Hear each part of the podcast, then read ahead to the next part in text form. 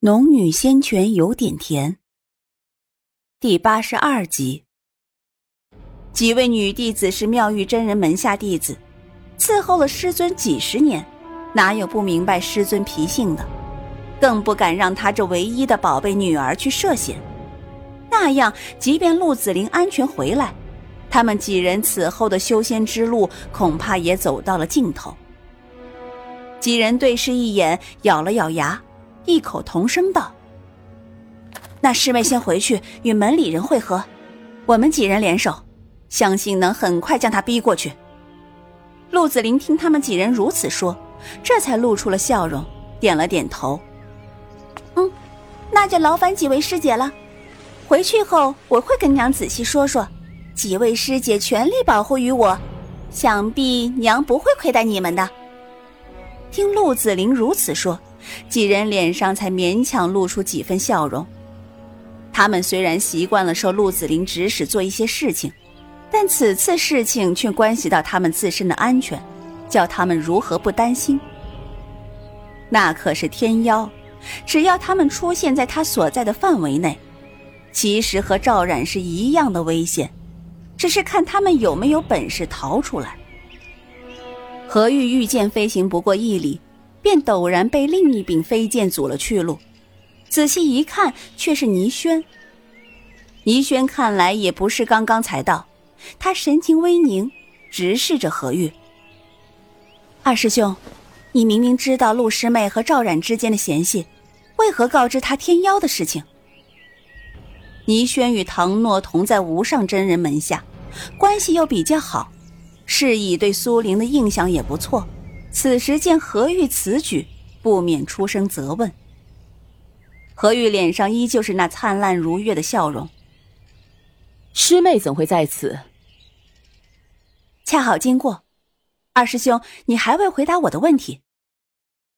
倪轩直直的盯着何玉，何玉也并不在意倪轩的怀疑，青山飘飘站在仙剑之上，笑道：“师妹此言。”似乎是怪责我故意说出此话，让陆师妹引赵师妹过去。倪轩不答，却明显告诉对方他就是这个意思。何玉继续笑道：“哼，我只是嘱咐他们小心而已，倪师妹多心了。”倪轩看着何玉的笑颜，觉得对方并不像说谎，可心底却有一种直觉，似乎事情并不是这么简单。何玉也不与倪轩多言，同样道：“师妹也知道有天妖苏醒，还是赶紧回去与门派弟子会合，等待大师兄他们寻来。我还要继续寻找我带过来的弟子。”说罢，在倪轩仍旧怀疑的目光中御剑离开，脸上的笑容也并没有因为倪轩的怀疑而有任何不悦。直到何玉的身影完全消失不见。倪轩才摇了摇头，御剑朝前而去。苏玲背着唐诺走了许久，仍旧没有发现无极派弟子的踪影。就在这时候，突然觉得身后有不少人靠近。这几日来到南方，他的警觉性已经非常强，当即猛然转身朝后看去，却在这时，那感觉陡然消散。而紧接着便见一柄飞剑朝他而来，他下意识的朝后退，同时也松开一只手摸向腰间的玉灵剑，准备一有问题便斩过去。可是来人御剑飞到他面前的时候，却慢慢停了下来。与此同时，他也看清了飞剑上是何人，正是追寻而来的倪轩。苏玲松了口气，笑道。原来是倪师姐。倪轩微笑点头，目光不动声色的四下一扫，然后落回苏玲身上。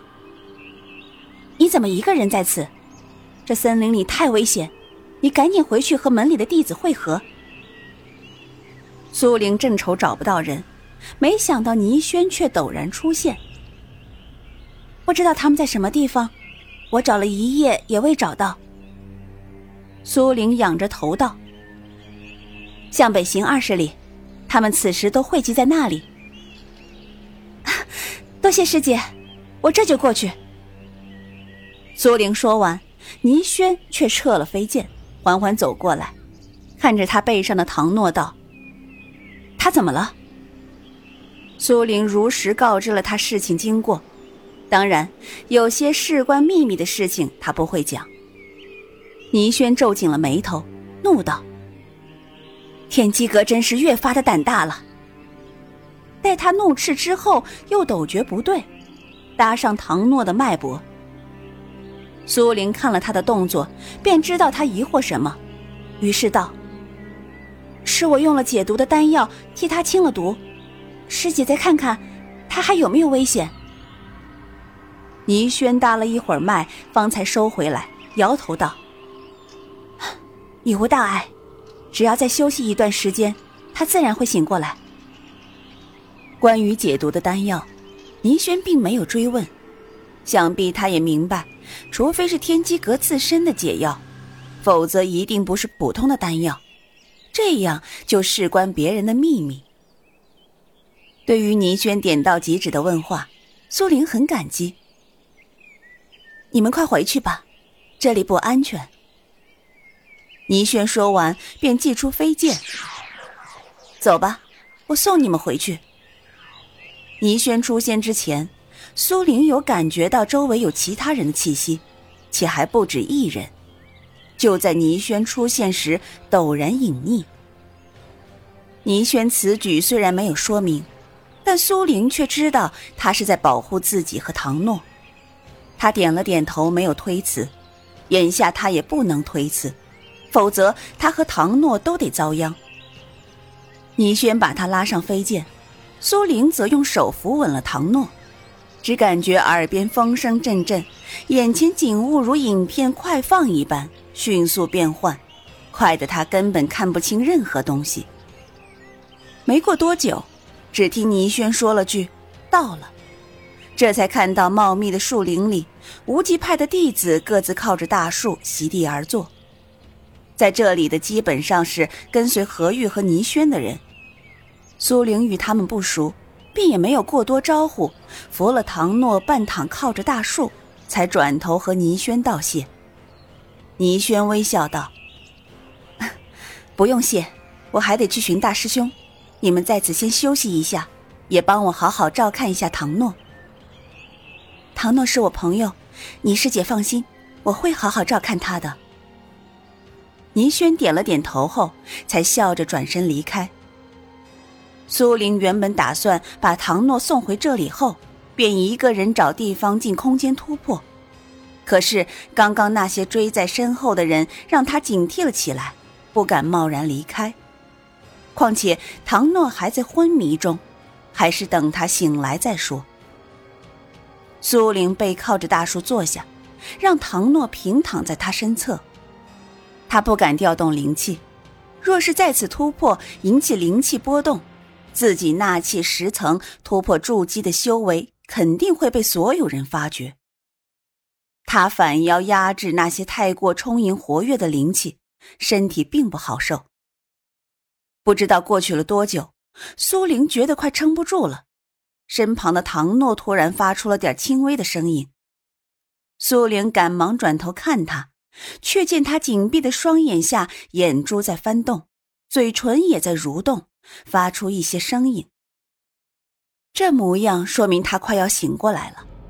苏玲此时被体内奔腾的灵气冲撞的经脉几乎无法承受，浑身遭受着巨大的痛苦。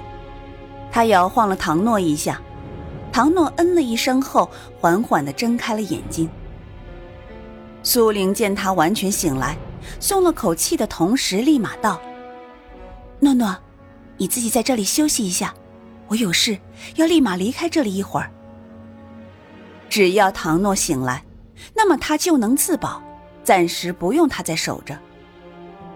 可是唐诺才醒来。”迷迷糊糊的，根本听不明白苏玲说了什么。直到苏玲离开良久后，他才完全清醒过来，赶紧翻身坐了起来，观察自己的身体，发现身上的毒性已经完全解除，还有种神清气爽的感觉。待他得知自己的毒已解后，自然是高兴的。当他转头看向刚刚苏玲的位置，人却已经没了踪影。哎，去哪了？唐诺自语着四下张望。他刚刚好像和我说什么来着？说的什么？苏玲不知道唐诺的念叨，她快被体内膨胀的灵气撞击的晕厥过去，甚至辨不清方向，只知道往人少的地方不停的跑，不停的跑。